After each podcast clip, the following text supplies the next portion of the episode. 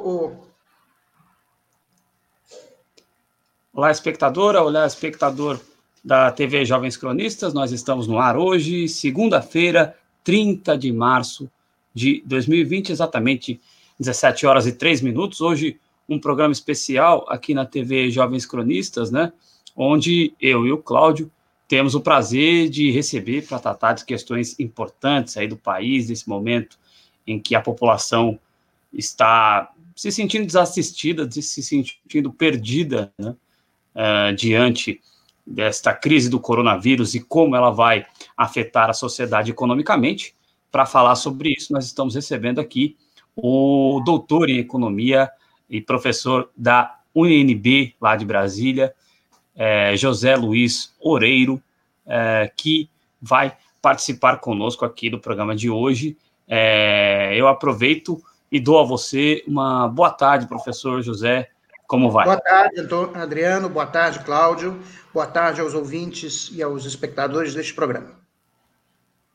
É isso aí. Tarde, boa, boa tarde, professor. E aí eu também peço o like, peço a inscrição, peço o compartilhamento de todos os nossos espectadores e espectadoras, os ouvintes também, né, que nos acompanham aí pelos, pelos agregadores de podcast. É, professor, eu começo é, perguntando, porque nós é, estamos passando, o Brasil passa neste momento por uma situação muito, muito adversa, né? sem precedente algum, que é a imposição de isolamento social, a imposição de quarentena. E, e, e pela falta é, evidente de um comando central, os municípios e estados estão é, saindo à frente e Sim. tomando essas decisões, decisões de isolar as Sim. pessoas, de, de, de recomendar, em alguns casos até é, ali é, não apenas recomendar, mas impor o fechamento do, do, do comércio local. Né? E aí eu pergunto a você quais são as suas impressões, porque nós temos municípios como o município aqui de São Paulo, que é, está agora na sua segunda semana de isolamento, na sua segunda semana de quarentena, e o comércio é. local está uhum. fechado. Uhum. Né? É. E, e, e, até este momento, as medidas anunciadas pelo, pelo, pelo governo Bolsonaro, pela plataforma econômica do Paulo Guedes, é, é tida como muito aquém, né? muito, é, muito, muito pequena diante da, da crise que os especialistas e economistas estão vislumbrando aí. Como, quais são suas impressões quanto a tudo isso, professor? Então, Cláudio, acho que a primeira coisa que a gente tem que deixar claro as pessoas que estão assistindo este programa neste momento é de que o que está acontecendo no Brasil é exatamente o que está acontecendo em todos os países do mundo. Quer dizer, achar que o Brasil poderia ser uma ilha de, de, de pessoas trabalhando normalmente, uma ilha de normalidade, num mundo que basicamente está tá, tá sendo confinado, quer dizer, isso é maluquice. Tá? Então, a primeira coisa é deixar bem claro que nós, as medidas que foram adotadas no Brasil pelos governadores, pelos prefeitos, estão em linha com o que está sendo executado em todos os países do mundo. Houve países que adotaram as medidas mais precocemente, estão lidando melhor com a situação, outros, como a Itália, a Espanha e os Estados Unidos, que relutaram mais tempo né, para adotar as medidas de isolamento social e agora estão contando cadáveres. Tá? Então, esse é o primeiro ponto. A gente tem que deixar bem claro que o que está acontecendo aqui é o que está acontecendo em todos os países do mundo. Tá? E também temos que deixar claro que não existe a possibilidade de evitar uma recessão. A recessão já está contratada, ela vai acontecer. O Brasil não é o único país que vai passar por recessão. Quer dizer, as previsões econômicas para os países desenvolvidos são catastróficas. Tá? A Itália tem uma previsão de queda de PIB de 11%, a França, Reino Unido, Espanha, em torno de 8%, mais ou menos. Tá? E ainda tem analistas, principalmente o pessoal do mercado financeiro aqui no Brasil, achando que a crise aqui vai ser uma quedazinha de 2% do PIB. Não vai ser. Tá? Quer dizer, todos os pacotes que já foram anunciados pelo Trump, pelos governos dos países europeus, etc., mesmo com todos esses pacotes, a contração do nível de atividade econômica vai ser significativa. Aqui, como as nossas medidas são ainda muito tímidas na comparação com o que está sendo feito nos outros países, só para a gente ter uma ideia, os, os espectadores têm uma ideia. O Reino Unido, o governo conservador do Boris Johnson, não é um governo socialista, não é um governo de esquerda, tá? o governo conservador do Boris Johnson anunciou que vai pagar até 80% da folha de pagamento das empresas até um determinado volume de libras esterlinas de salário. Ou seja, o governo do Reino Unido assumiu o papel de empregador de última instância. Ou seja, a folha de pagamento de todas as empresas do Reino Unido, até 80% dos salários, será assumida pelo governo. Tá? Essa é a magnitude dos pacotes que estão sendo anunciados. O que faz com que a gente perceba imediatamente que, apesar né, iniciativas que foram tomadas semana passada pelo Congresso Nacional, e aqui é importante dar a César o que é de César, tá? as medidas que o Paulo Guedes anunciou inicialmente, há duas semanas atrás, era de, um, de uma espécie de voucher corona de 200 reais, o que é irrisório, tá? mas o Congresso ampliou tá? essa medida, foi aprovada semana passada pelo Congresso Nacional, dá uma, uma renda emergencial né, que varia de 600 a 1.200 reais. Isso foi aprovado no Congresso, agora falta ser aprovado pelo Senado Federal. Uma vez aprovado pelo Senado Federal, tem que ir à sanção presidencial. Né? E aí, supondo que o presidente Bolsonaro vai ser, vai, enfim, ser responsável e aprovar, dar a sua sanção presidencial o mais rápido possível. Então, é possível que até o final de abril as pessoas já comecem, já comecem a receber né, essa renda emergencial para poder enfrentar o período em que, principalmente os trabalhadores informais e por conta própria, não vão ter como né, é, receber sua renda, porque vão estar impedidos de exercer suas atividades, porque essas atividades envolvem é, é, a interação entre pessoas e aglomeração, coisa que as medidas é, de restrição é, impedem que seja feito nesse momento. Então, essa sim seria a minha primeira avaliação sobre o, o, as medidas econômicas que o governo está anunciando. O professor, e, e né, ainda na esteira do que, do que você falou, e aí agora sai o número atualizado, né? O número atualizado de casos confirmados, também o número de mortos, aí óbitos relacionados à Covid-19. Sim, estou vendo aqui na minha tela. 159 mortos e 4.579 casos. Exatamente, né? E aí mais da metade no Sudeste, São Paulo aqui continua sendo o epicentro, né? O estado de São Paulo, sobretudo a capital.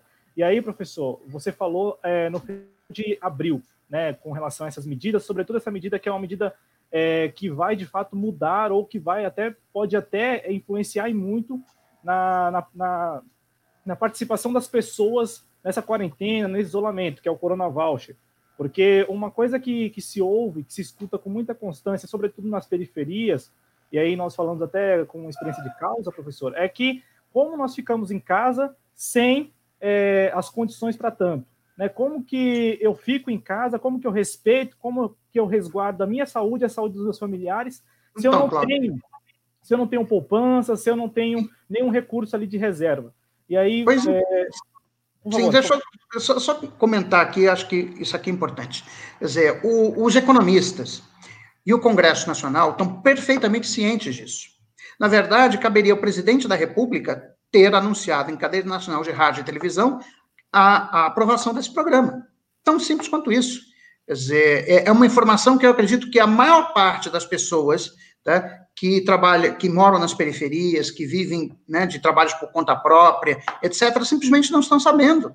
É lógico que elas ficam desesperadas, sabendo que você tem as medidas sanitárias que as impedem de trabalhar. Elas não têm poupança. Como é que elas vão comprar comida? Muito bem.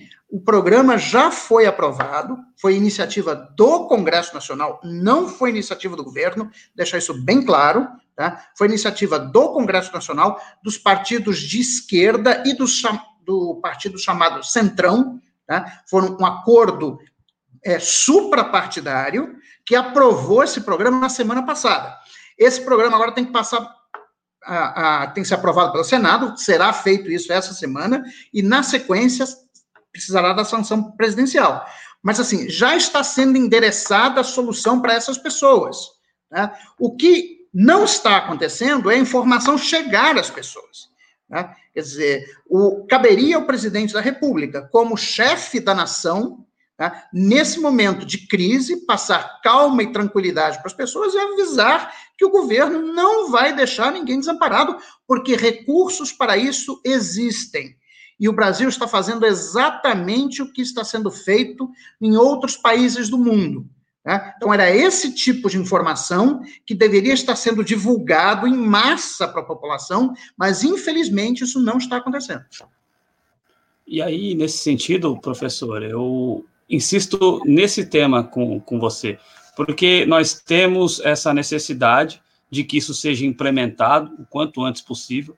As pessoas vão passar, já estão passando dificuldades, né? Sim. E nós temos um, um governante, um governo central, que reluta em realizar estas medidas e, mesmo que elas sejam implementadas o mais rápido possível, não deixa claro quais serão os instrumentos para que a população tenha acesso a essas Sim. medidas. Então, é, essas duas são as grandes falhas, né? É, nós temos uma, um governo central que não tem vontade nenhuma de, de, de, aplicar essas medidas e que o chefe de Estado incessantemente manda as pessoas voltarem ao trabalho e se colocarem, colocarem seus familiares em risco, e a, o outro obstáculo é em a equipe ministerial, em o Congresso, conseguindo vencer isso e a medida sendo implementada, a dificuldade de acesso, porque não está claro. Se for pelo cadastro único, muita gente vai ficar de fora, professor. Sim, sim, é verdade. Quer dizer, todas essas questões, é, assim, eu tenho participado intensamente, tá? É, mesmo estando em casa de quarentena, quer dizer, eu não estou é, é, deitado no sofá, né, como o senhor ministro da Economia sugeriu que os funcionários públicos não estariam fazendo nada. Quer dizer, é, nessas duas semanas que eu estou de quarentena, eu tenho trabalhado intensamente com os assessores é, de deputados e senadores, é, no sentido de os auxiliar a construir um consenso né, e a construir um pacote de medidas que, que, que seja o que a população brasileira precisa nesse momento. Tá? E eu quero aqui é, é, já deixar de público, quer dizer, a minha gratidão e o meu reconhecimento pelo trabalho incansável que os, os assessores né, dos deputados e deputadas, os senadores e senadoras é, têm tido nesse, nesse período de quarentena. Posso assegurar aos espectadores que não é por falta de vontade nem de trabalho do Congresso Nacional. O Congresso Nacional está cumprindo o seu papel constitucional, está cumprindo o seu dever para com o povo brasileiro. Né? O que, agora é lógico, as medidas, elas, elas têm um tempo de tramitação que pode ser acelerado. Acho que o, o Supremo Tribunal Federal está tá avaliando é, a possibilidade de, por exemplo, que envolver é, medidas é, que, que exijam mudanças constitucionais, que isso possa ter um trâmite mais rápido. Tá? Mas o fato é que existe um, uma, um, um trâmite é, é, jurídico é, e legal para que as medidas sejam adotadas principalmente as que envolverem mudanças na Constituição. As que, que envolverem mudanças na Constituição, elas são mais lentas e isso precisa ser acelerado. Tá? Mas, enfim, agora voltando à questão do cadastro único, realmente tem muita gente que não tem acesso ao cadastro único. Quer dizer, já foi aventada hoje uma possibilidade de você fazer o levantamento pelo celular. Quer dizer, é, como quase todo brasileiro tem celular, então, é, e como você precisa de um CPF para adquirir um celular, uma linha de celular, então você poderia cruzar os dados das operadoras de celular com os dados da RAIS, né, que vê quem está trabalhando e quem não está, e com a outra base, as outras bases de dados do governo, e com isso você conseguiria fazer um, um, uma, ter um levantamento mais abrangente das pessoas que, de fato, precisam, nesse primeiro momento e com, com grande rapidez, né, de, de, receber essa renda emergencial. Tá? Mas, repito, essas coisas estão sendo pensadas, as soluções estão sendo pensadas, o que não está acontecendo é o governo federal dar a devida tranquilidade às pessoas. Quer dizer, de fato, era função do presidente da República, neste momento, dizer de forma serena para toda a população brasileira que as medidas necessárias para garantir de forma emergencial renda àqueles que não vão poder executar seu trabalho por conta das medidas restritivas que são absolutamente indispensáveis para se evitar a propagação do coronavírus, que essas pessoas não vão ficar desassistidas e que tudo está sendo feito e será feito para que elas sejam atendidas. É importante, é importante o recado né, de que é, é, neste momento, é, apesar da, da, do, da, tramitação ou ali né, da, da duração, do tempo de tramitação, o importante é que as pessoas compreendam, é, talvez seja talvez seja essa mensagem, né? Compreendam que elas não ficarão desassistidas e que as medidas estão sendo ali adotadas principalmente pelo Congresso Nacional. Professor, e aí aproveitar que você está lá participando da articulação ou trabalhando com os auxiliares, é, é, ainda nessa ainda nesse tema da, do Corona Voucher, que talvez seja aí o eu, eu vejo que a, a medida a medida que vai de fato é, permitir que as pessoas assim, vai permitir naquelas também, né? Não trata-se de um valor é, que, que preencha ali, que contemple todos os custos, mas, no entanto, eu imagino, eu imagino que com o Corona Voucher sendo já ali implementado, as pessoas não tenham, não relutem tanto é, a, a, a em casa, né? E aí, professor, já que você está participando de alguma forma da, da articulação, eu pergunto, tem um trecho lá desse projeto, e aí a minha dúvida é, esse projeto, sendo aprovado hoje pelo, pelo Senado Federal, ele segue para a sanção do presidente, como você falou no início do programa. Sim. É, depois, de, depois de sancionado pelo presidente da República, pode haver alguma alteração? Porque tem um trecho lá que fala sobre o cadastro único e fala que é, para os trabalhadores informais, por exemplo, valeria é, o cadastro, aquele que, aqueles que, tiver, que tinham cadastro no último dia 20 de março. Aí a minha dúvida é, se isso é apenas para é, credenciar né, o, o, eventual beneficiário ou se isso é já ali uma regra, um requisito para ter acesso ao Corona Voucher. Assim, de cabeça eu não consigo te dizer. É, agora, me parece que são mais questões operacionais que quando o programa for executado, e ele precisa ser executado rápido, tá? isso vai ser é, definido de uma maneira mais precisa. Mas, de fato, acho que o, grande, é assim, o grande entrave hoje tá? não é mais a parte é, de, de, legislação, porque no que tange ao Congresso Nacional, a Câmara já, já aprovou, o Senado vai aprovar sem alterações, porque senão teria que devolver para para a Câmara dos Deputados, e ia demorar mais tempo ainda. Tá? Então, o Senado vai aprovar sem alterações e vai imediatamente para a sanção presidencial. Tá? Bom, aí vai depender do presidente da República. Se ele sentar em cima do, do, do projeto de lei, enquanto ele não assinar, não, simplesmente não, a lei não, não se aplica e nada pode ser feito. Então, é, vamos ver quanto tempo o presidente vai demorar para colocar a sua assinatura. Mas, supondo que isso seja rápido, Bom, o problema vai depender de quão deteriorado está o aparato estatal de atendimento social. O fato é que, antes dessa crise do coronavírus, nós tínhamos uma fila significativa de pessoas querendo receber seus, seu, sua, sua aposentadoria, a fila do INSS, né? e muitas pessoas haviam perdido o acesso ao Bolsa Família.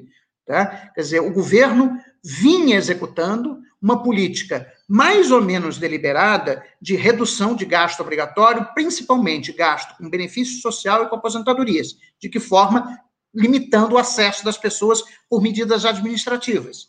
Tá? Então, eu não tenho como te dizer hoje se a capilaridade do Estado brasileiro, neste momento, passado um ano da gestão do governo Bolsonaro, se ela está intacta o suficiente para permitir uma aplicação rápida é, é, desses recursos. Isso eu realmente não sei. Vamos ver, vamos torcer que sim, tá? e que é, ainda existam recursos humanos em quantidade e qualidade suficiente para implementar esse programa de renda mínima emergencial da maneira mais rápida possível, uma vez que tenha sido dada a sanção presidencial.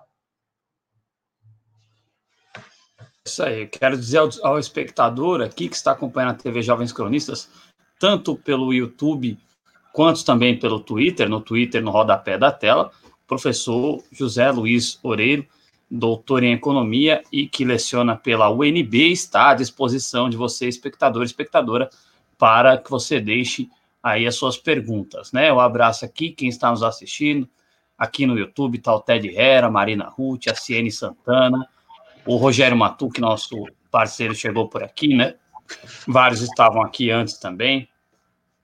Abraço a todos aí acompanhando e participe, deixe suas perguntas aí é, para o professor José Luiz Oreiro. Ô, Claudio, você quer colocar algo aqui na tela? Por favor, Adriano.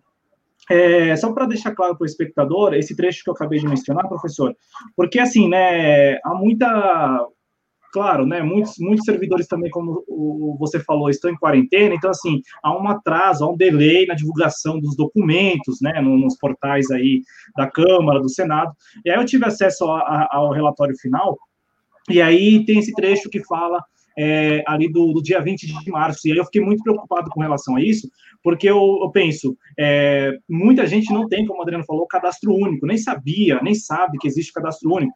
Então, inclusive, é, o cadastro único tem sido objeto de várias fake news aí, né, nos últimos uhum. dias, das pessoas compartilhando supostos links ali para outras pessoas se cadastrar, e aí não é bem por aí, né, o cadastro único tem todo um processo, ao, ao menos tinha um procedimento todo ali, né, para o cadastramento, né, que passava também por uma verificação, inclusive presencial, nos CRAS, né, ali pelo menos por parte da, da, da responsável do responsável da casa. Mas não precisa exibir, não, Adriano, porque o professor explicou e aí, é, o professor falou do Senado Federal. O Senado Federal, inclusive, é, demonstrou ao longo deste dia, né, desta segunda-feira, uma, uma certa predisposição em também incluir outras categorias, né? Só que isso seria feito por outro projeto de lei, um projeto de lei complementar.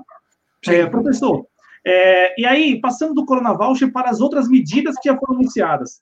É, uhum. Muita gente fala, professor, que as medidas, por exemplo, para o sistema financeiro, para os grandes empresários, né, sobretudo com linhas de créditos ou com oferecimento de linha de crédito, já estão valendo.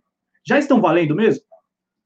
Então, o BNDES já é, colocou é, operações de debêntures conversíveis é, para basicamente resgatar as empresas do setor aéreo. Ah, pelo que eu entendi da entrevista do presidente do BNDES hoje nos, nos principais jornais é, de natureza econômica, já estaria à disposição né, é, as linhas de crédito para pequenas e médias empresas. Agora, repito, é, tudo isso depende de, de, de, do, do BNDES divulgar melhor as informações. E, e o fato é que a gente não está vendo isso. Quer dizer, eu não vejo um esforço coordenado e maciço do governo de informar a população, informar as pequenas e médias empresas, porque veja bem, nesse momento, a, as grandes empresas têm caixa, assim, é, a situação delas não é emergencial. Tá? Elas conseguem aguentar, elas têm acesso a linhas de crédito é, nos bancos, etc., elas conseguem aguentar mais tempo. O, a preocupação fundamental agora tem que ser com, com as pequenas e médias empresas, porque elas não têm caixa, elas têm pouco capital de giro, e essas empresas estão se defrontando com uma queda é, gigantesca de faturamento e vão ter que demitir trabalhadores em massa. Né? Então, o que você tem que fazer é colocar esse crédito à disposição das empresas o mais rápido possível. É um crédito para financiamento de capital de giro, é, em condições favoráveis, né? É, com a, a, condicionalidade de que, uma vez usado esse crédito, as empresas ficam proibidas de demitir.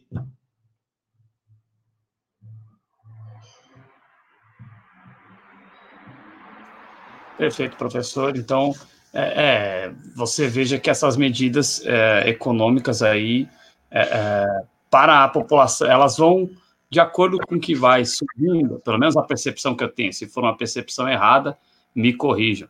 Mas a percepção que eu tenho é que quanto menor a faixa social, vamos dizer assim, mais difícil de estruturar, né? Então, você tem esses 600 reais aí, que vai ser muito difícil o acesso e que está o presidente reluta, né? Tanto é que foi lá pedir para as pessoas voltarem a trabalhar, Sim. né? E você tem já toda uma estruturação uh, para as pequenas e médias empresas, mas principalmente para os grandes empresários, né? De que eles tenham aí o socorro financeiro, né? Então, é, o que eu percebo aqui como dificuldade na sociedade brasileira é da percepção de que a população é quem efetivamente move a economia, porque sem população você Sim. não tem a economia girando, né? E uh, também essa ideia de que é tudo de cima para baixo aqui no Brasil, sendo que você poderia ter um desenvolvimento mais de baixo para cima, né? É, bom, galera vai chegando aí, o Fernando Gregório, é, forte abraço para você, que está sempre aqui conosco, né? É, bom, Cláudio, o que, que, mais nós temos aqui para tratar com o professor que está na pauta? Por, por favor, é, tem um tema, professor, e, e, que eu aqui, nós aqui geralmente fazemos as análises ou as observações políticas, né? Não digo análise, mas é, muita gente, é, inclusive nós aqui, é, estranha o fato de o governo Bolsonaro ter é, solicitado ao Congresso Nacional é, a decretação de estado de calamidade pública e, com isso, o afrouxamento ali do cumprimento da meta fiscal, e, ao Sim. mesmo tempo, manter uma posição, como você lembrou ao longo de toda a sua participação aqui no programa até agora, uma posição é, de resistência a aceitar uma crise que já está posta e também um problema sanitário, né, uma crise sanitária que pode se agravar muito rapidamente. É, como que você tem observado isso? E aí, se puder compartilhar conosco aqui, como que a comunidade também, é, aí eu imagino os outros economistas, colegas do senhor, colega seu, é, pensam sobre isso? Porque é, você toma uma decisão que é uma decisão drástica, como, por exemplo, pedir para não cumprir a meta fiscal, mas você mantém uma, uma narrativa, pelo menos um discurso de que aquilo não existe e de que aquilo seria uma lorota. É, o que, que tem, é, digamos assim, nos bastidores disso aí, né? O que, que tem no meio disso aí na sua visão? Bom, eu acho que, assim, é, eu tenho vários grupos de WhatsApp né, de economistas, né, inclusive tem um que a gente criou justamente para tratar especificamente do, da crise do coronavírus. Eu acho que a, a percepção é, dos economistas está né, é, tá basicamente dividida em dois grupos. Quer dizer, tem um grupo que acha que o presidente é, não tem a capacidade cognitiva necessária para avaliar a gravidade da situação. Tá? Então, que ele entrou num negacionismo porque não, não entende né, é, o que está acontecendo, tá? E, e, bom, isso é uma explicação. Tem outro grupo é, que acha que, na verdade, ele quer tocar fogo no país. Né? E, e, e aí, é, por que, que ele quer fazer isso? basicamente para poder dar um golpe e fechar o regime. Tá? Então, acho que essas são as duas posições. Eu, particularmente, é, acho, ainda tendo a concordar mais com a primeira. Tá? Eu acho que é mais capacidade cognitiva mesmo. Quer dizer, ele está assustado, ele nunca esperou que isso fosse acontecer e ele não sabe o que fazer. Tá? É, e também o seu ministro da Economia, é, o Paulo Guedes, como eu já vinha dizendo desde o início. Quer dizer, o Paulo Guedes é uma pessoa que fez doutorado em Chicago há 40 anos atrás, mas que desde então tem se dedicado única e exclusivamente a ficar rico. Não, ele não estuda, ele, ele deixou de estudar há 40 anos, né? É, e, portanto, ele não entende nada de políticas públicas, não entende nada do que aconteceu com a economia nos últimos 40 anos. Então, quando você pega um presidente que é, enfim, todos sabemos das, das, limitações cognitivas que o presidente Bolsonaro tem, isso é, é sobejamente conhecido.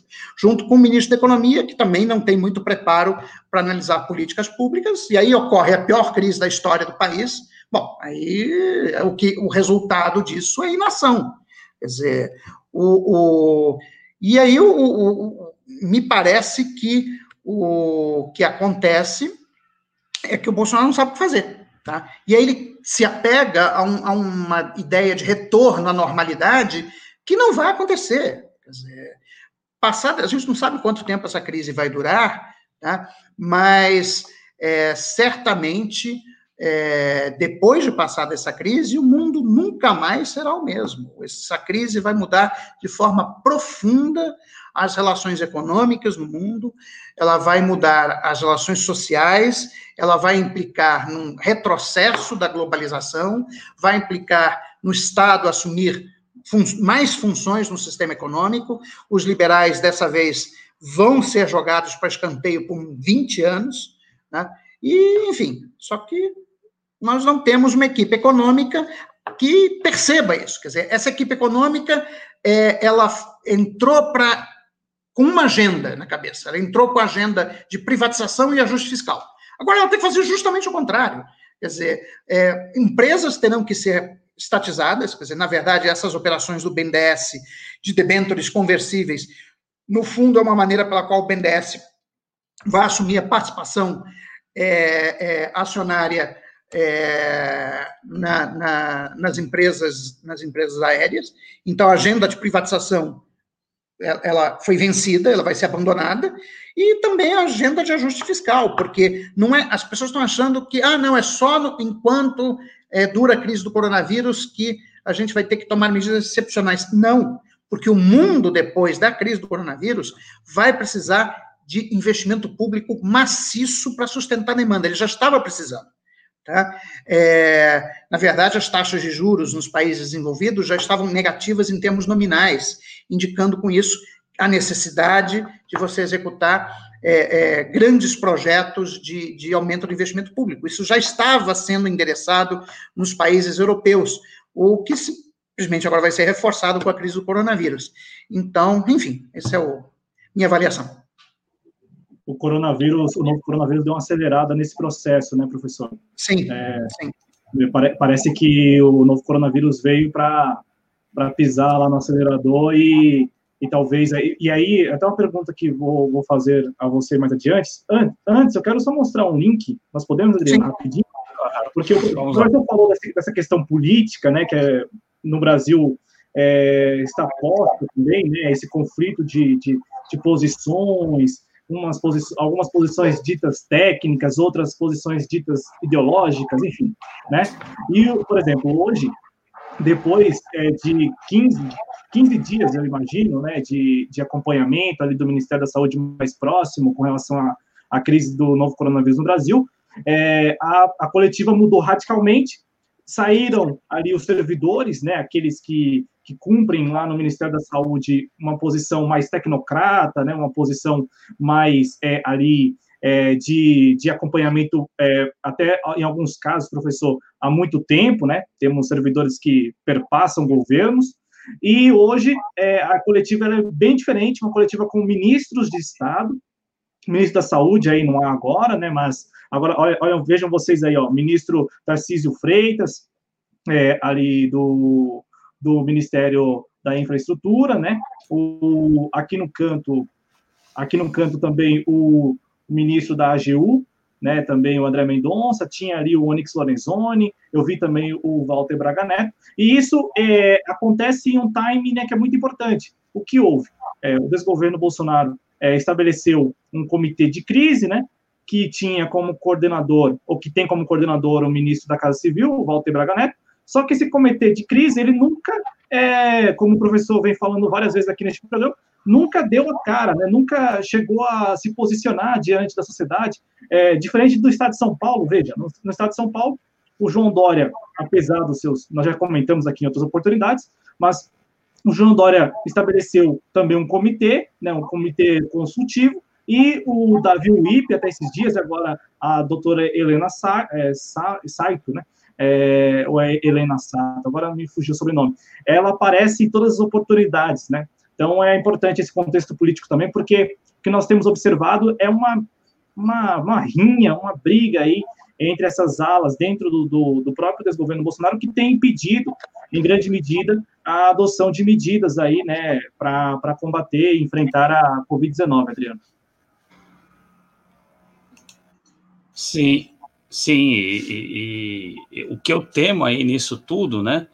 É, eu realmente não sabia que tinha começado já a entrevista, mas é realmente, geralmente é esse horário. O que temo é que essa mesa ali tira totalmente a discussão técnica de face, né? Aí você sai para a discussão técnica que eram sempre entrevistas que iam para a questão. O Mandetta falava algumas coisas para agradar o chefe, mas ficava ali na área da saúde, né? Mas eu vejo essa mesa aí dessa coletiva, não estou, evidentemente, estou no ar aqui com vocês, não estou ouvindo o teor, mas em mim me gera muita preocupação, e aí é, é, eu acredito que isso encaixa com que nós vamos explorar só mais um pouquinho com você, professor Luiz. Sim, não. É, é, você falou aí dos economistas, né? É, percebe-se dentro aí dos economistas que lidam com as elites nacionais, que já há o total descrédito em Bolsonaro, que essas elites já veem como uh, a saída, a destruição, uh, seja por principalmente uma renúncia, né? Eu acho que o que todo mundo gostaria agora é uma renúncia, porque no Brasil não vai, uh, renunciar. Não vai renunciar, mas assim, seria o cenário ideal, né? Porque seria, mas isso não vai acontecer. Teríamos seis a oito, nove meses aí para um processo de impeachment. Então, o que todo mundo gostaria é que o Bolsonaro não fosse mais presidente. É, essa impressão também vem do mundo econômico, professor? Eu acho que entre as pessoas civilizadas é, há um consenso que já deu para o Bolsonaro. Quer dizer, realmente o ideal seria que ele renunciasse, ou então, num lampejo, né, já que ele acredita tanto em Deus, que visse a luz como São Paulo viu na estrada para Damasco, né, e assumisse as responsabilidades. Quer dizer, na verdade, o, o cenário ideal seria Bolsonaro assumir o papel que lhe cabe como chefe da nação. Tá? E parar de ficar negando fatos e de querer é, é, ficar brigando com governadores. É, ele, ele não tem por que se preocupar com o cenário eleitoral no momento, a eleição é só 2022. Então, assim, ele antecipar uma disputa eleitoral com Dória, tá? é, que no fundo é isso que ele está fazendo, tá? ele está tentando neutralizar é, possíveis adversários do seu campo, né, do campo mais da direita, que aí é o, o Dória, é o, o, Ronaldo Caiado, é o Witzel, né, que são governadores, possa eu ter as críticas que, que as posições políticas deles, eu concordo que eles estão tomando as medidas corretas neste momento. Tá? Então, assim, há realmente uma, uma, um desejo né, de que o, ou o Bolsonaro ele assumisse seu papel ou renunciasse, mas eu, eu temo que isso não vai acontecer. Tá? Ele não vai renunciar, e o que vai criar, o que nos cria um problema sério. Quer dizer, a estratégia que está sendo adotada hoje no, no, no Brasil, seja pelo Congresso Nacional, seja pelos governadores, né, seja pelo próprio Supremo Tribunal Federal, me parece que é uma, uma estratégia de criar um cordão sanitário. Ou seja, você isola o Bolsonaro, e aí, no fundo, você limita a capacidade dele é, é, de, de, produzir danos, né? e o Congresso vai tomando, junto com os governadores, as medidas que forem necessárias. É, essa estratégia do cordão sanitário, ela me parece correta, mas ela é limitada. Porque, no final das contas, no nosso regime, que é um regime presidencialista, o presidente da República tem muito poder. Né? É ele, por exemplo, que tem que vai terá que dar a sanção ao projeto de renda mínima emergencial. E se ele sentar em cima desse processo, desse projeto? Enquanto ele não colocar a assinatura dele, não pode ser feito nada.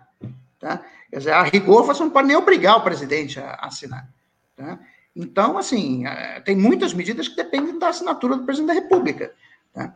É, o que significa que, em algum momento, a continuar, eu espero, rezo a Deus que não continue, o presidente coloque a mão na consciência, assuma o papel que lhe cabe como chefe da nação e se engrandeça, que esse é um momento que ele poderia se tornar um estadista. Infelizmente, ele está desperdiçando esse, talvez por mau aconselhamento dos filhos, por não ter ninguém que lhe diga o que ele precisa fazer, talvez seja por isso. Mas ele poderia se tornar uma pessoa grande. Tá? Bom, mas se ele continuar com, essa, com esse comportamento, vai chegar um momento em que será inevitável alguma solução institucional. Dizer, as soluções que existem, o impeachment não é, não é viável, porque demora muito tempo.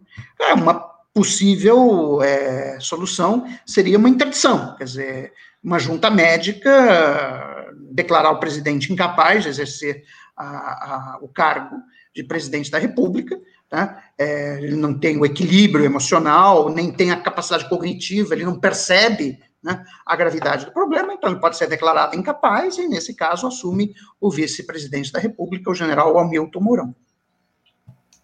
O, o Adriano, se, se me permite, é bem, é bem, breve. À vontade, Cláudio, por favor. É, tem alguns, alguns companheiros e até mesmo algumas leituras que fiz, é, é, mais, mais, digamos assim, de economia, chamada economia heterodoxa, né? É, falando que as condições do Brasil hoje, com o PIB, o PIB, o PIB não, perdão, a inflação em baixa, também a taxa de juro, juros lá embaixo, é, permitiria uma atuação mais enérgica do Banco Central, é, inclusive com a impressão de, de, notas. Como que você é, observa esse movimento? Seria possível mesmo fazer isso? Porque eu, eu ouvi bastante nos últimos dias, né, uma posição nesse sentido. Então, Cláudio, é, não, na verdade, eu acho que nós vamos ter que é, financiar os gastos do Tesouro com emissão monetária.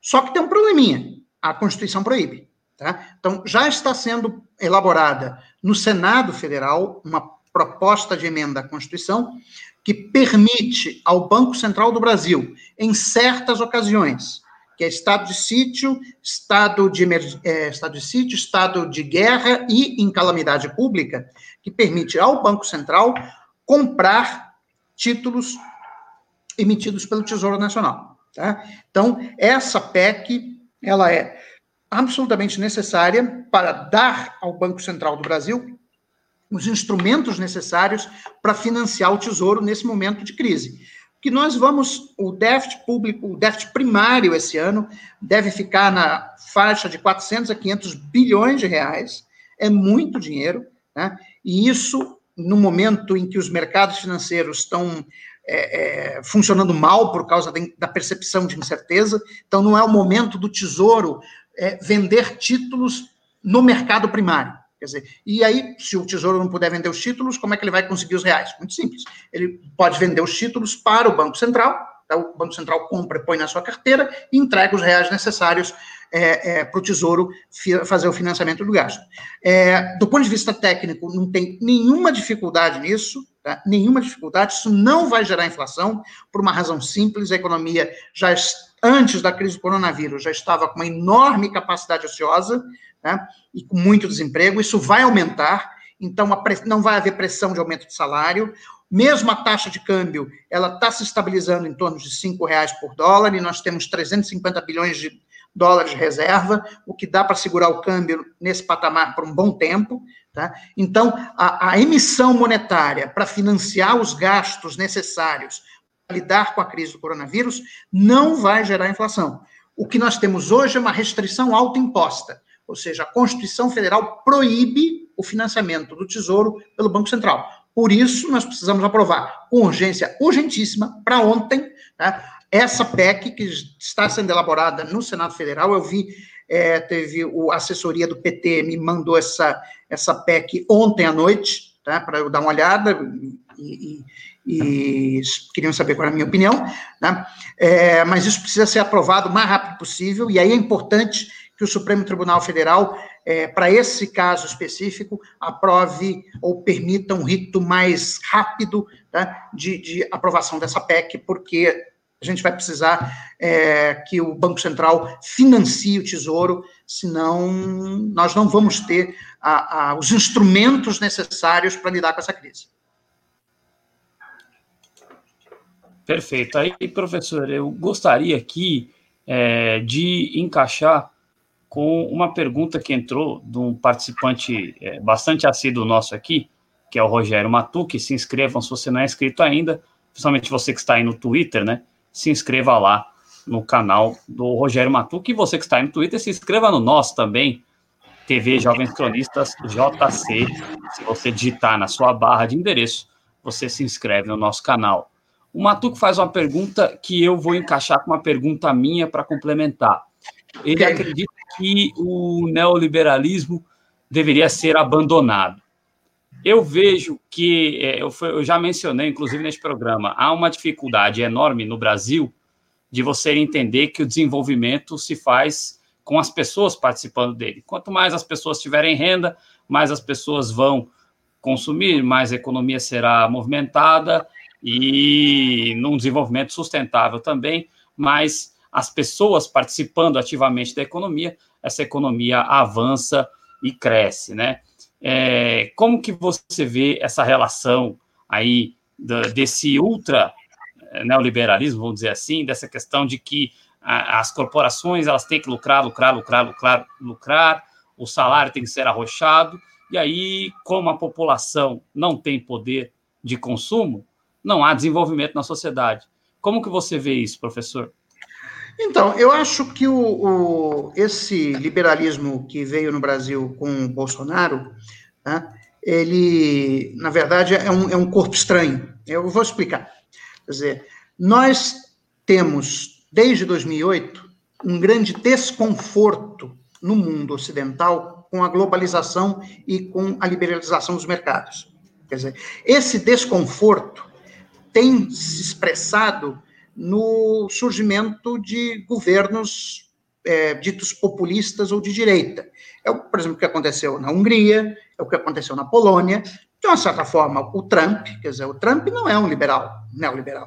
Quer dizer, o Trump é um sujeito que foi eleito presidente dos Estados Unidos prometendo para a, os trabalhadores do cinturão da ferrugem nos Estados Unidos, que ele, Trump, estaria seus empregos que foram roubados pelos chineses. Né? Bom, o próprio Brexit né, é, é, também o resultado do descontentamento é, dos britânicos é, fora de Londres né, com a globalização. O fato é que eles sentem que foram deixados para trás. Então, como os partidos de esquerda na, na, Europa e o Partido Democrata nos Estados Unidos sempre foram muito é, favoráveis à globalização, então se criou um espaço né, para que populistas de direita é, conseguissem conquistar apoio político relevante dos países desenvolvidos. Bom, mas o que a gente nota nesses casos, no caso da Polônia, no caso da Hungria, né, é, mesmo no caso da Itália, tá? é que são governos de direita, mas não são governos liberais. No Brasil aconteceu, por diversas razões, né? é, aconteceu uma, um casamento de interesses né? entre um lado, entre uma, uma, tendência conservadora da sociedade, que, que o Bolsonaro capta, junto com os neoliberais. Tá? Quer dizer, é, eu sempre achei que esse casamento ele, ele não iria para frente, porque para o Bolsonaro conseguir se eleger, reeleger em 2022, ele teria que adotar medidas que vão contra o, o liberalismo econômico apregado pelo Paulo Guedes, por exemplo. Né? Bom, sur me surpreendeu enormemente que a enorme oportunidade produzida por essa crise do coronavírus, que era o momento do Bolsonaro chutar o Paulo Guedes, chutar o, o liberalismo, o Bolsonaro vai morrer abraçado com, com os liberais. Né? Ele simplesmente não, não consegue perceber né, que o grande obstáculo para a reeleição dele em 2022 não é o Dória, não é o Rodrigo Maia, não é o Ronaldo Caiado, não é o Witzel, mas é, é, é, na verdade, o Paulo Guedes, é a agenda liberal. Com essa agenda, mesmo antes da crise do coronavírus, essa agenda ela estava gerando crescimento medíocre, né, desemprego elevado, né, é, é, é uma, uma, uberização crescente no mercado de trabalho, isso não iria gerar os resultados econômicos necessários para que em 2022 houvesse uma, uma percepção de, de bem-estar econômico que levasse tranquilamente o Bolsonaro à reeleição. Né? Então, o Bolsonaro nunca percebeu isso. É, assim, é incrível, quer dizer, é incrível como, por isso que eu insisto na tese que eu acho que o problema do Bolsonaro é a capacidade cognitiva. Não é que ele esteja arquitetando um golpe.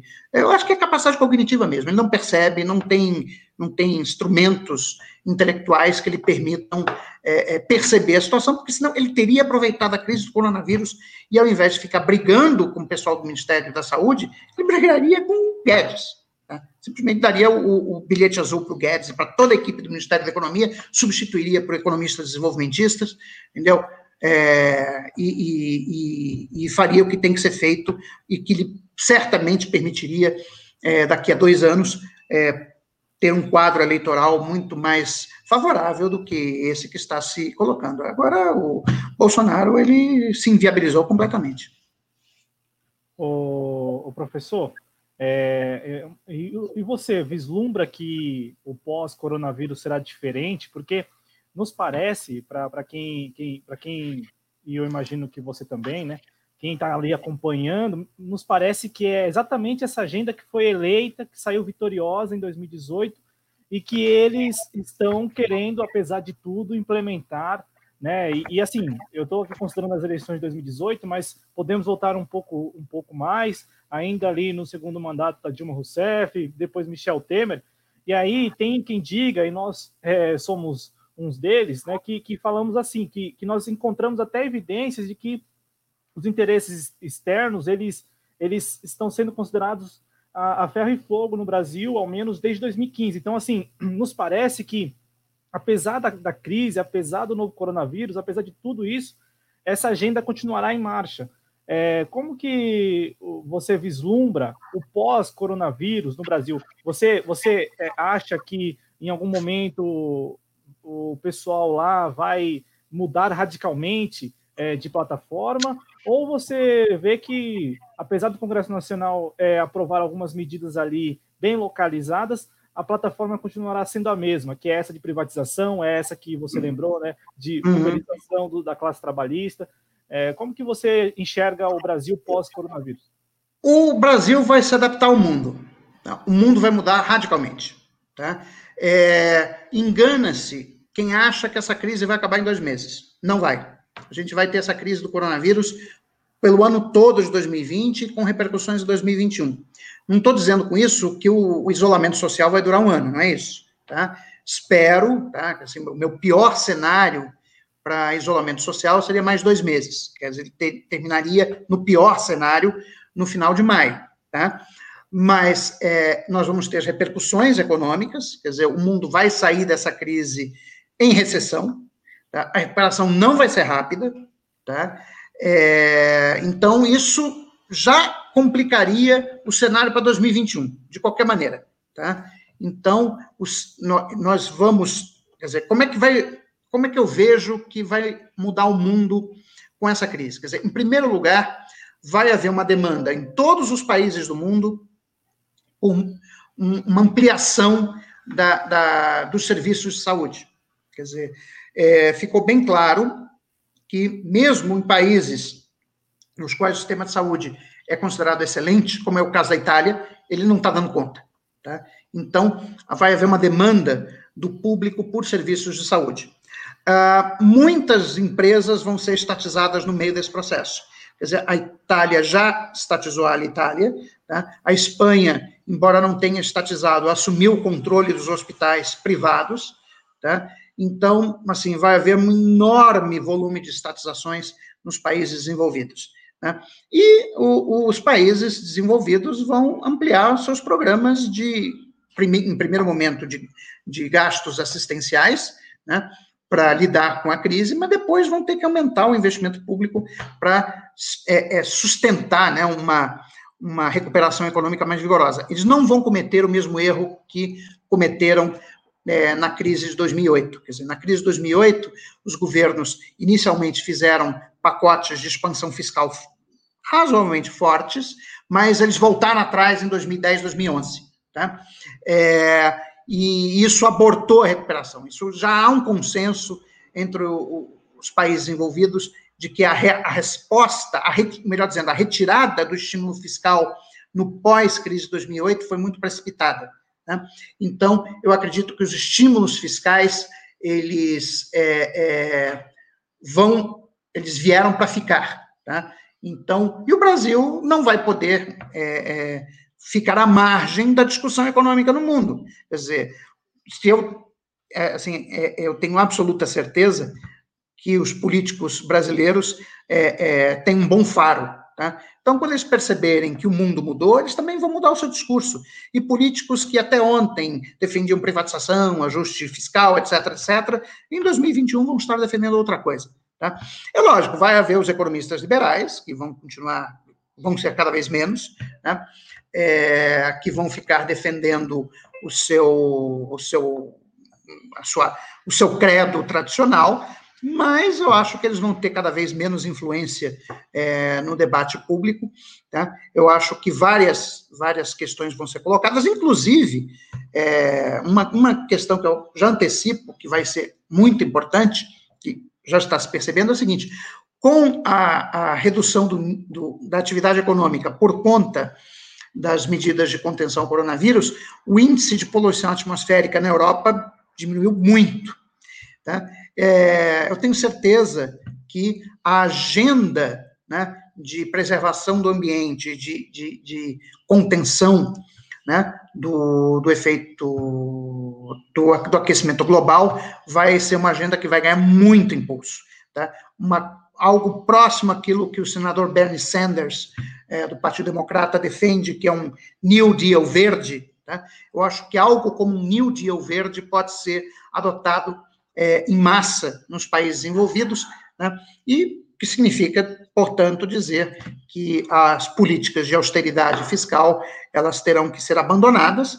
É, é lógico que não, não, não acho que isso vai significar um, uma, um, um, um giro para irresponsabilidade fiscal. O que vai acontecer é que você vai ter um aumento dos gastos públicos e vamos ter também, junto com isso, é, uma busca por uma maior equidade no tratamento tributário. Isso significa dizer que o período né, no qual os bilionários do mundo podiam é, pagar cada vez menos impostos como proporção da sua renda, esse período é, está esgotado, ou seja, pós-coronavírus, os ricos, os mais ricos, o 1% mais rico, vai ser chamado a pagar uma parte da conta.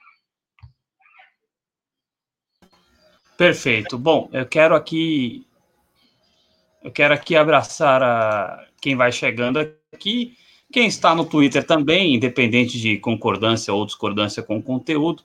É bom que preste atenção no conteúdo que está sendo é, colocado aqui e fi, coloque seus comentários aí, fique à vontade e conheça aí é, do que nós estamos falando, né? É, abraçar também quem está aqui no nosso YouTube, o Mundo E-Commerce chegou aí, assim como a Deneide Terezinha de Carli, que é lá de Santa Catarina, né? Obrigado também a, a arroba BR, underline, FR, underline, Isabela lá no Twitter, que está participando conosco, né? É, Cláudio, à vontade. Ô, professor, é, na, na, esteira do que você acabou de falar, é, algumas, alguns especialistas, inclusive, sobretudo daqueles mais ligados ao mercado financeiro, é, aqueles que também têm uma certa coragem para expor né, algum, alguns movimentos, algumas operações, eles falam que a, a, o novo coronavírus veio para servir de, de uma espécie de freio de arrumação para os mercados aí, de, sobretudo esses mercados de ações e tal, né? É, eles falam que essa pausa que a, o isolamento e a quarentena tem imposto ali a, a, uma série de países, né? Nós víamos ontem mais de 177 países e territórios aí é, com medidas restritivas, né? Com casos confirmados de novo coronavírus no mundo.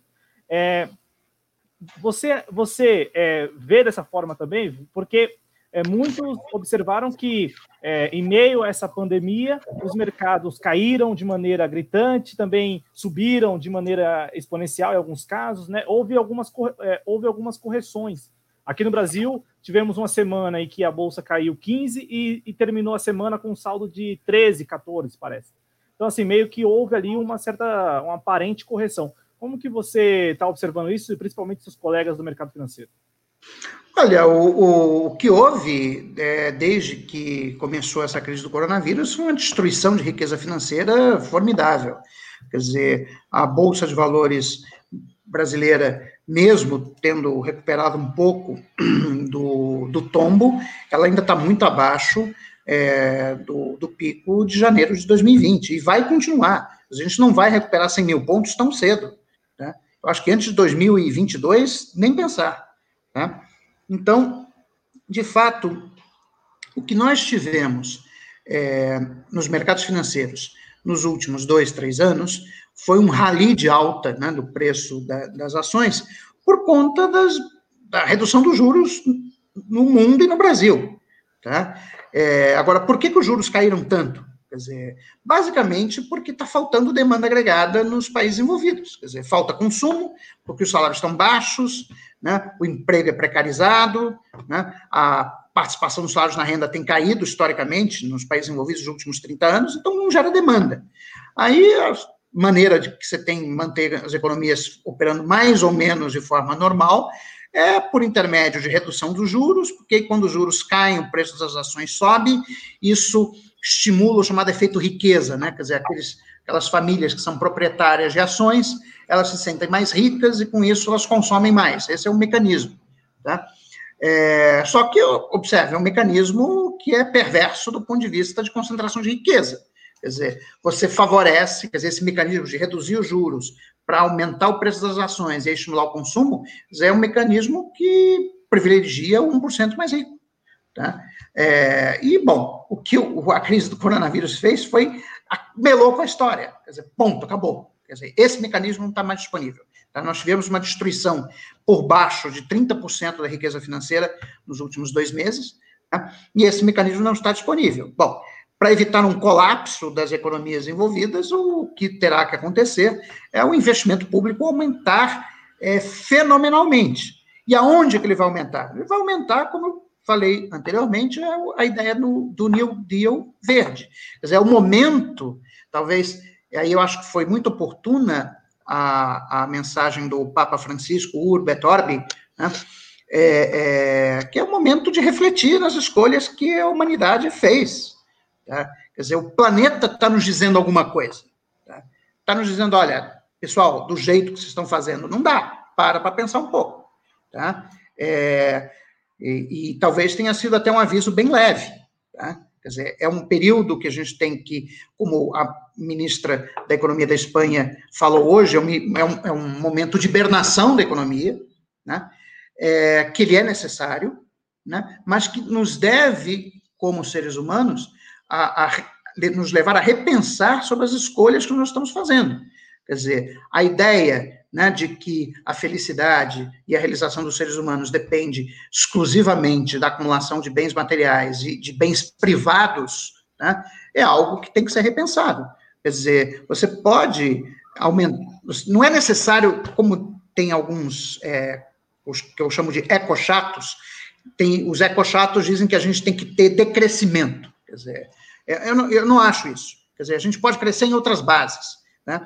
Nós podemos aumentar o PIB dos países, gerar empregos, mas de uma maneira que seja compatível com a preservação do meio ambiente, que seja compatível com a redução de CO2, que seja compatível com a redução é, da desigualdade econômica, que aumentou muito no, nos anos, nos anos, nos últimos 30 anos.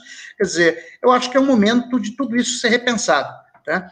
Então, é, é, eu acho que, só reforçando esse ponto, o mundo vai ser muito diferente depois dessa crise do coronavírus. Ô, professor, é, nós aqui temos uma, uma resistência, eu falo por mim também, não estou falando pelo Adriano, mas é, eu tenho uma certa resistência a acreditar que esse mundo que o, que você e tantos outros têm observado que virá, eu também vejo que está posto, que, que será diferente, que, que, será, digamos, um tanto mais preocupado, ou ao menos o, o discurso será reforçado né, de uma preocupação ao meio ambiente, de uma economia sustentável. Eu tenho uma certa resistência, professor, é, em, em nos enxergar, enxergar o Brasil como participe disso, né, como um membro, como um integrante desse mundo. É, e, e, e é e assim, essa resistência não é por acaso, é uma resistência porque nós ainda, ainda que tenha mudado talvez o, a, a maneira de se classificar, o Brasil, ele, digamos, ainda pertence ao chamado, ao que era chamado terceiro mundo, né? assim como tantos outros países. E parece uhum. que o sistema funcionar, professor, é, é, é necessário esse tipo de país. Então, se não houver uma insurgência interna, e aí seja por meio de um governo mais nacionalista, mais desenvolvimentista, é, se não houver algum, algum tipo de é, ação nesse sentido, nós continuaríamos, nós continuaremos neste patamar, nessa classificação. Então, assim, é, você enxerga que o Brasil, nas condições atuais, né, com Bolsonaro, com Paulo Guedes, com Mandetta, né, com Mandetta e também com, eu não ia falar do Mandetta, mas ia falar do, do, do Mansueto, né, com Mansueto, né, com essa turma toda que pensa a economia de maneira liberal ou neoliberal, né? É, você acha que nós é, entraremos 2021 é, compreendendo isso, né? Compreendendo que precisamos para. Eu, eu não acho que a gente vai entrar 2021 com Bolsonaro. Tá. Sinceramente, não acho. Tá? É, a não ser que ele mude muito, tá? eu acho que 2021 vai ser o general Mourão presidente da República, tá? que é o que estabelece a Constituição nos casos em que ou tem impeachment, né? ou no caso que eu acho que é o mais factível, que é o de interdição. Tá? Pode até ser que ele renuncie, não sei, duvido muito, tá? Mas assim, eu acho que não, não, não vai, a gente não vai entrar 2021 com, com Bolsonaro como presidente. Tá? Os dias dele estão, estão contados. Tá? E aí, e aí, bom, mudando o presidente, é natural que mude a equipe econômica. Quer dizer, eu, eu duvido muito que, dado o que está acontecendo no mundo, tá, que uma pessoa instruída, né, é, inteligente, como é o general Mourão, vá, continuar, manter o mesmo tipo de, de, de política econômica. Quer dizer, toda pessoa inteligente sabe que quando muda as condições, você muda as decisões. Você mudou o mundo, quer dizer, uma coisa que eu fazia num, em determinadas condições, se mudam essas condições, eu tenho que mudar. Assim simples. Quer dizer, isso é o, a inteligência, a capacidade adaptativa. Né? Vamos até fazer aqui uma, uma conexão com a, com a biologia, com Darwin, né? quer dizer, a sobrevivência do mais apto é a capacidade de adaptar-se a mudanças no meio ambiente. Pois muito bem, é, o Bolsonaro não tem essa capacidade, mostrou claramente que ele não tem capacidade de se adaptar a mudanças é, do, das circunstâncias. Então, ele, se ele não é capaz de se adaptar, ele vai, não vai sobreviver. Tá? E, portanto, a sucessão dele natural é o general, é o general, general Mourão, Hamilton Mourão, que eu acho que é uma pessoa inteligente, que vai ter é, as condições de se adaptar ao novo mundo e vai fazer as mudanças que, que forem necessárias para se adaptar às novas condições ambientais que o coronavírus está colocando para o Brasil e para o mundo.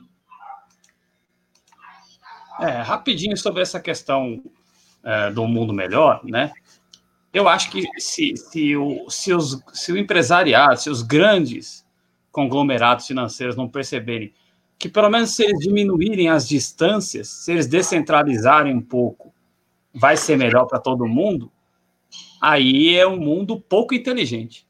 Aí todo mundo entra no mesmo poste do Bolsonaro de falta de cognição. Eu acho que se nós descentralizarmos, é, todo mundo vai sair ganhando. Não é só o meio ambiente, não é só o planeta que vai sair ganhando toda a humanidade vai sair ganhando. Você não precisa ter esses grandes deslocamentos de massa que propiciam é, é, o desconforto ao cidadão como um todo e propiciam também a proliferação de, de doenças, sejam elas físicas, sejam elas doenças, é, é inclusive, é, emocionais, né?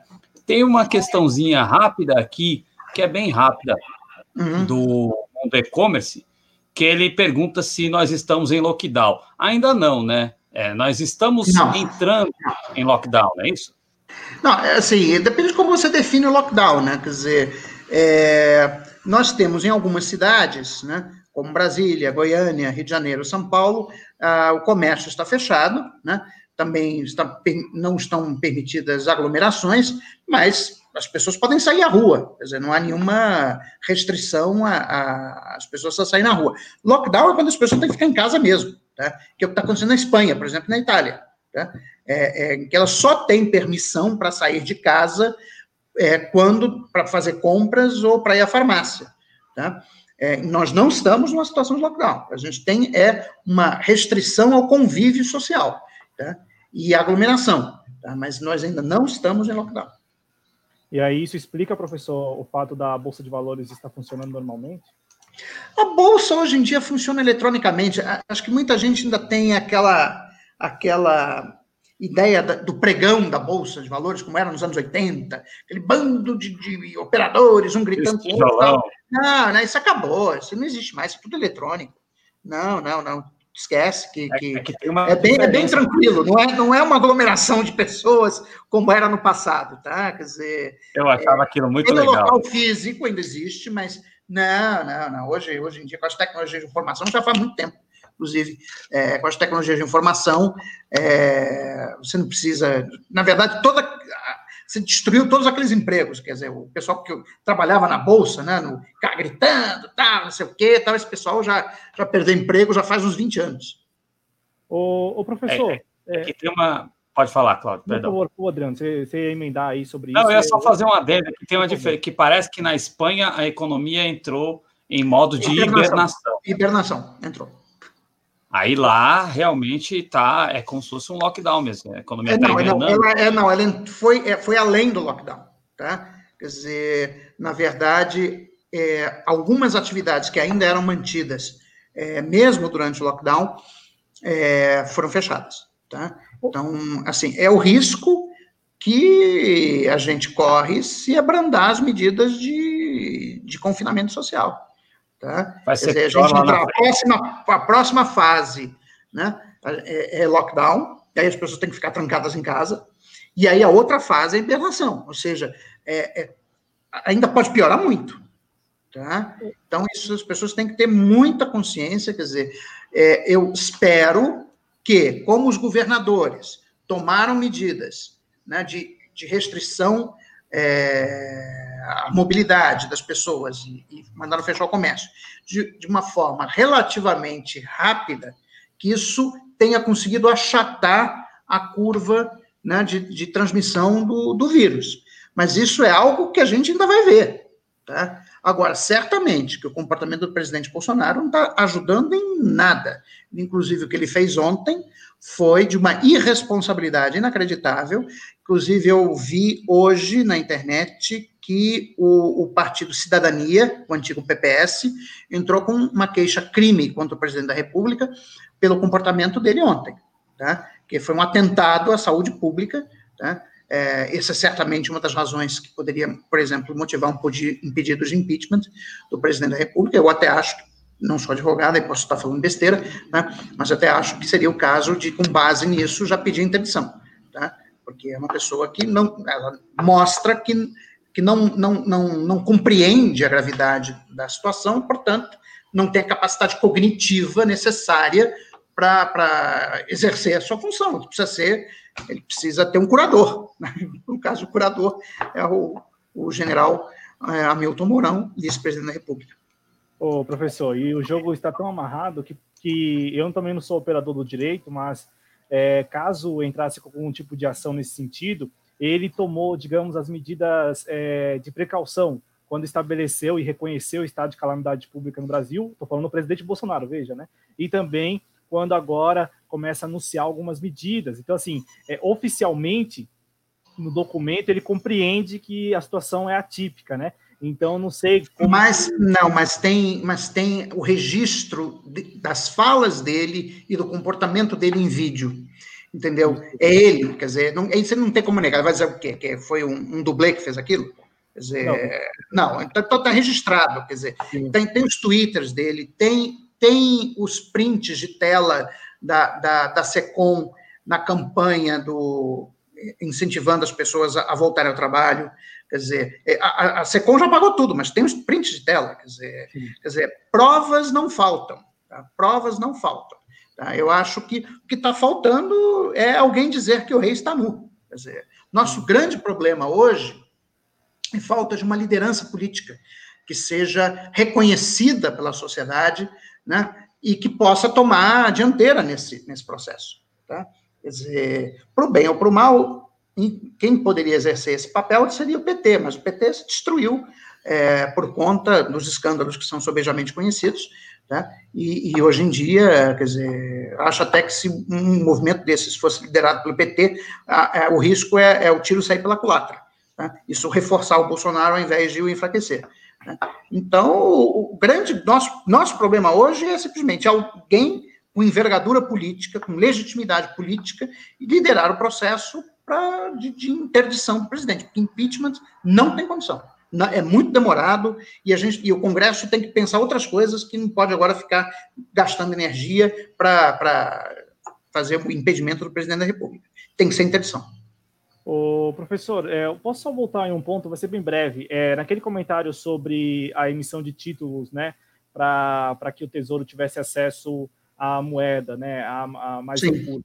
É, eu, eu, quero saber se isso teria alguma implicação na dívida é, pública, sobretudo a dívida, é, a dívida interna, né, que é a que nós temos, e também um outro ponto que você falou antes, sobre as nossas reservas.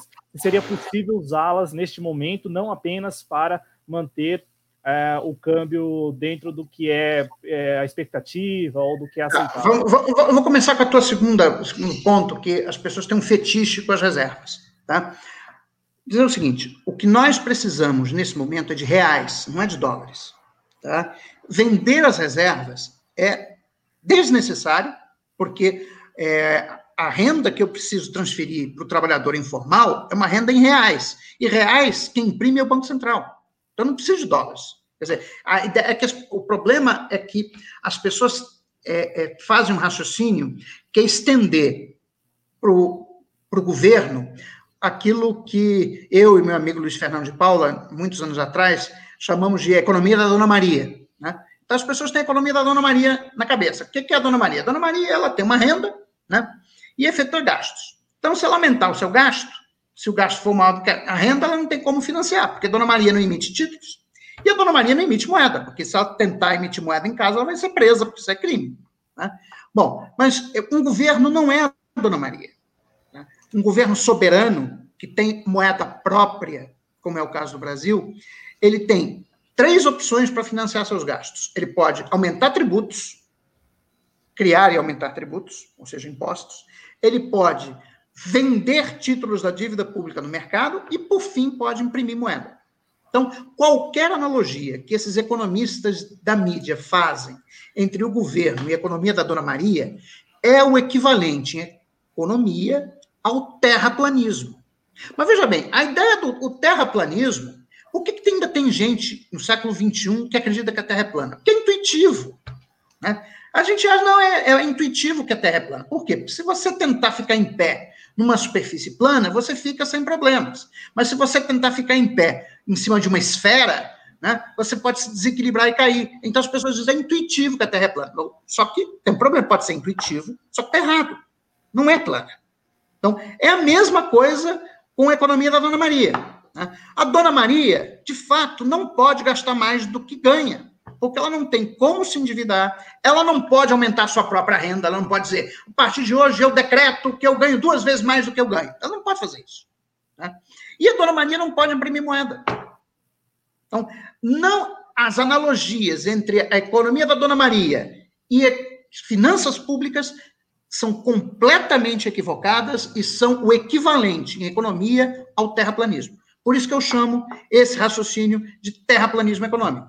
Bom, toda essa digressão foi simplesmente para dizer o seguinte: não é necessário o governo vender um ativo, que no caso são as reservas internacionais, para conseguir dinheiro e aí fazer o, o, o financiamento dos gastos que ele precisa para enfrentar essa crise. Até porque o governo pode imprimir o dinheiro. O que nós temos hoje é uma restrição na Constituição. A Constituição proíbe ao Banco Central financiar o Tesouro, mas está sendo pensada uma PEC que vai permitir que, durante momentos como esse de calamidade pública, essa restrição de natureza institucional seja revogada. Uma vez isto revogado, não há nenhum limite, nenhum limite para os gastos do Tesouro. Ele vai poder financiar os gastos que forem necessários com emissão de moeda e, portanto, não, eu não preciso vender as reservas. As reservas são necessárias para fazer frente ao pagamento das importações.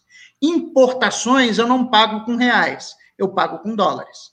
Por isso eu preciso das reservas. As reservas são uma segurança que dizem para os investidores internacionais que o Brasil tem as condições necessárias para pagar suas importações e para pagar os serviços da sua dívida externa. Tá? Então, não vamos mexer com as reservas internacionais, pelo amor de Deus, foi a melhor coisa que as administrações petistas fizeram foi acumular esse montante de reservas. Não vamos estragar tudo agora, ok? Bom, segundo ponto, a emissão de moeda por parte do Banco Central vai permitir até mesmo reduzir a dívida pública. Por quê? Olha só, o governo, o Tesouro emite títulos e vende para o Banco Central. Mas o Banco Central é um órgão do governo. Significa que eu tenho o, o, se o Tesouro tem um débito com o, o, Banco Central, o Banco Central tem um crédito com o Tesouro, quando a gente passa a régua e fecha a conta, o resultado líquido é zero. Então, não tem aumento de dívida. Okay? É, é, então, assim, não existem restrições financeiras a aumento do gasto público. O que existe, sim, são restrições de natureza institucional, no caso na Constituição, mas que vão ser revogadas agora pela, pela PEC, que permite que, em momentos de calamidade pública, o, o, o Tesouro seja financiado pelo Banco Central. O, rapidinho, o professor, você que recebeu essa minuto da PEC aí, como você disse ontem, é, você tem visto alguma predisposição por parte da, da, Secretaria do Tesouro, por exemplo, com relação a essa PEC? Eles estão interessados em liberar esse acesso? Isso foi iniciativa do Banco Central. Foi iniciativa do Banco Central com os parlamentares. Tá? O, o, Banco Central, é, o presidente do Banco Central certamente sabe muito bem o que ele tem que fazer, tá? é, inclusive porque é, é, do interesse do Banco Central, porque eles também precisam dessa PEC para que o Banco Central seja autorizado a comprar títulos privados. Tá? Então, eles sabem que precisam disso, e, enfim, acho que não vai haver nenhum problema é, é, político para aprovação dessa PEC. Perfeito. Em, em, relação ao que o professor estava falando antes, é importante lembrar que uma das mais célebres, entre aspas, falas do Paulo Guedes é justamente fazendo a comparação da economia central com a economia da Dona Maria. Nós vamos nos lembrar, né? Então. O, o, o problema é que o Paulo Guedes ele tem como seu referencial teórico a economia do século XIX. Né? Quer dizer, o, o, referencial teórico dele né, é a economia neoclássica, que surgiu é, na década de 1870. E por mais refinado do ponto de vista matemático que essa teoria possa ter é, tido ao longo dos últimos 50, 60 anos, continua sendo uma teoria desenvolvida em 1870. A informação que chega agora é que o Senado Federal aprovou né, o projeto da renda mínima emergencial, como o professor falou desde o início do vídeo, agora segue para a sanção do presidente. Bom. Portanto, agora... o Congresso Nacional cumpriu a parte dele. Cabe agora ao presidente ser presidente, assinar logo isso e implementar o programa o mais rápido possível. Exato. E aí agora que nós vamos ver o estrago dos últimos anos, né? Como que está a rede. A máquina aí. pública, principalmente como é que está a máquina pública. Porque acho que outra coisa que essa crise vai mostrar para as pessoas é como políticas públicas são necessárias, como servidores públicos são necessários. Né? Se criou uma imagem, o servidor público privilegiado, porque assim as pessoas pensam, ah, não, porque é o, é o juiz que ganha 600 mil reais, não sei o quê. Ou seja, pega-se, muitas vezes a, imprensa é culpada disso, você pega o caso, que é o caso pitoresco, né, que existe, que devia ser corrigido, sem dúvida nenhuma, tá? mas pega o caso pitoresco e fica querendo generalizar, como se todos os servidores públicos são isso. Tem que lembrar para as pessoas que os servidores públicos são os médicos, são os professores, são os agentes de segurança pública, seja os, os policiais, os bombeiros, todos que estão sendo agora demandados para se lidar com a crise do coronavírus. Perfeito. Perfeito, professor. É, Cláudio, você tem mais alguma questão aí a fazer para o nosso professor da UNB, doutor em economia, José Luiz Oreiro? Professor, para a gente até encerrar aqui, né, para que o senhor Sim. faça as suas considerações finais, agradecendo, é claro, né, a sua participação aqui, sobretudo no Twitter, deu muita audiência, pelo que a gente observou aqui, né, o pessoal participando e tal. Professor, nós temos aí também é, observado outros países, né, outros países adotarem medidas. E aí, é, para encerrar mesmo, né, nós vimos os Estados Unidos anunciando também um pacotaço, a mesma coisa é, lá na Europa com o Reino Unido, também com a, é, a Itália um pouco também nessa, na, na, esteira desses outros países, a Alemanha, né, uhum. a Israel, e todos também projetando né, um final de ano não tão bom na, na questão do produto interno bruto. Já a China, com como conseguiu aí, né, é, sair, digamos, dessa crise com uma certa, com uma certa é, rapidez, porque adotou medidas corretas e também já tinha é, uma estrutura que é muito importante falar isso também, né, professor? Na China já havia estrutura para adotar as medidas, por exemplo, de isolamento, de, de quarentena. Então, assim, as pessoas já, já tinham os mecanismos ali, a máquina pública já existia com as políticas para tanto. É, como que você projeta, assim, e até mesmo, se possível, em números, o final de ano do Brasil e da China, por exemplo, e de outros países. É um final de ano é, muito ruim nesses números é, que são os números mais considerados pela mídia corporativa, como, por exemplo, crescimento do PIB, inflação, essas coisas. O, o PIB, o PIB deve, nas minhas contas, vai, deve apresentar uma queda de dois dígitos, tá? ou seja, superior a 10%. Tá? É, a inflação não vai ser problema, tá? quer dizer, hoje saiu a previsão Focus né, para 2020, já está em 2,5%, tá? ou seja, está bem abaixo do centro da meta. Quer dizer, é provável até que, a depender da, da, da velocidade de queda da economia e do tamanho do estrago, que a gente tenha deflação. Tá? Então, inflação não vai ser problema, nós vamos ter uma queda muito grande no nível de atividade econômica, principalmente agora no segundo trimestre. O segundo trimestre de 2020 vai ser um desastre, tá? esse que está começando agora, em abril. Tá? Nós podemos ter talvez uma queda de 20% no nível de atividade econômica tá? É, ou até maior do que isso. Então, vai ser muito ruim o segundo trimestre. Com um pouco de sorte, estabiliza, ou seja, para de cair no terceiro e começa a crescer de novo no quarto. Tá? Mas é, tudo isso depende se o governo não fizer muita besteira. Tá? É, que eu espero que não, tá? e que a gente consiga equacionar essa, essa crise da melhor forma possível. Agora, queda, vamos ter uma contração de dois dígitos do PIB ao longo do ano 2020. Tá? Isso aí não há muito o que fazer. Perfeito, professor. Eu gostaria agora, é, nesse momento final do programa, que você falasse sobre o seu trabalho, é, fizesse as suas considerações finais aí, agradecendo profundamente todo o conhecimento que você trouxe aqui, abrilhantando o programa de hoje. Tá bom. Bom, só então me apresentando, como vocês já tinham falado, eu sou professor associado no Departamento de Economia da Universidade de Brasília, sou pesquisador nível 1B do CNPq, né, e também sou pesquisador associado do Centro de Estudos do Novo Desenvolvimentismo da Fundação Getúlio Vargas de São Paulo. Tá? A minha área de atuação é desenvolvimento econômico e macroeconomia, tá? É, eu tenho aproximadamente 120 artigos publicados em revistas científicas no Brasil e no exterior.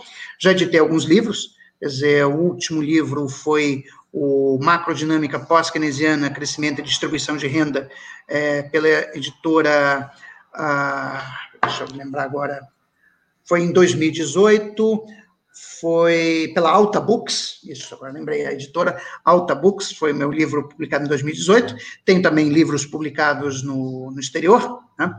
E eu me dedico, eu sou, eu sou professor universitário desde 1993, tá? Então eu tenho 27, este ano, em agosto desse ano, eu completo 27 anos de magistério superior, né? E isso tem sido a minha vida inteira, fui já trabalhei no setor privado, quer dizer, inclusive com Paulo Guedes, né? poucas pessoas sabem disso, mas ele foi meu chefe quando eu era professor no IBMEC, do Rio de Janeiro. Tá? Eu conheço o Paulo, então, já há bastante tempo. Tá? É, é daí que vem as opiniões que eu tenho externado sobre as qualificações do, do Paulo Guedes é, como ministro da Economia. Tá? Eu sempre disse desde o início que o Paulo não tinha as qualificações necessárias para ser ministro da Economia. Ele pode muito bem ser uma pessoa excelente para ganhar dinheiro para si, isso não qualifica como gestor de políticas públicas, como a gente está vendo, é, infelizmente. Né? Bom, enfim, acho que essa é a minha experiência. É, eu espero eu, eu estou contribuindo né, nessas, últimas duas, três semanas de forma bastante intensa né, com o, o Congresso Nacional, tá? é, no sentido de encaminhar soluções para essa para a crise que a gente a gente está tá enfrentando, tá? E enfim, é, talvez esse tenha seja neste momento parafraseando Winston Churchill, né? Quer dizer, Churchill durante o, o, bombardeio da, da Inglaterra pela pela Alemanha nazista disse uma frase que ficou célebre: se o nosso império durar ainda mais mil anos, este momento será visto como our finest hour, ou seja, como sendo o nosso melhor momento. Pois, se eu durar ainda mais 50 anos, espero que sim, né, é, talvez esse momento que eu encontro na minha vida seja visto como o meu melhor momento. Perfeito. E, e, fala também do seu site, professor. Seu site, seu ah, blog. Sim, eu, eu, eu, tem lá o seu trabalho no blog. Sim, sim. Né? Sim, eu tenho um blog, né? É, onde eu coloco mais textos de conjuntura, né? Que é www.jlcoreiro.wordpress.com. Tá? Esse é meu blog, e eu tenho um site, aí é mais acadêmico, aí eu tenho, tenho os meus artigos científicos, tenho os programas e o material dos cursos que eu ministro, que é www.joseluisoreiro, tudo junto, .com.br. Tá? Convido a todos a, a visitá-los. É isso aí, está no chat e na descrição também do vídeo. É, a gente coloca aí ó, o blog do professor, tá tudo lá para vocês. Agradecendo imensamente ao professor, ao público aqui conosco, galera. A Raquel Sampaio, ilustre, chegou depois, Edna Brandão, é, a, o ilustre dizendo que o professor é top, a Marina Ruth parabenizando o, o entrevistado e o nosso trabalho, muito obrigado. A Valéria Torres, do Rio de Janeiro, agradecendo. Muito obrigado, viu, pessoal? Obrigado a todos. Obrigado, professor. Obrigado, Cláudio. Valeu, Adriano. Muito obrigado também, professor. E o nosso espectador, aquele abraço. E peço a todos aí que nos sigam também nas redes sociais. Inclusive o professor também lá no Twitter. Ok. Tá no nosso, lá no nosso perfil. Então, é, siga, né? E o professor aqui é, está mais que convidado para uma segunda vez, viu, professor? Fique à vontade. Ok. Fico no aguardo. Para muitas outras vezes. E okay. compartilhe este vídeo, por favor, gente. Compartilhe este vídeo aí. Ele vai ficar ele... disponível, né? O vídeo, né? Sim, sim. Fica, fica, por favor, fica disponível aqui no YouTube. Então, compartilhem para que mais pessoas possam ter alcance aos esclarecimentos importantes do professor José Luiz Oreiro, é, doutor em economia, que teve a infelicidade, aí eu estou falando, de trabalhar com o Paulo Guedes e é professor da UNB, da Universidade de Brasília. É, obrigado, professor, obrigado a todos e até a próxima. Até logo, tchau, tchau.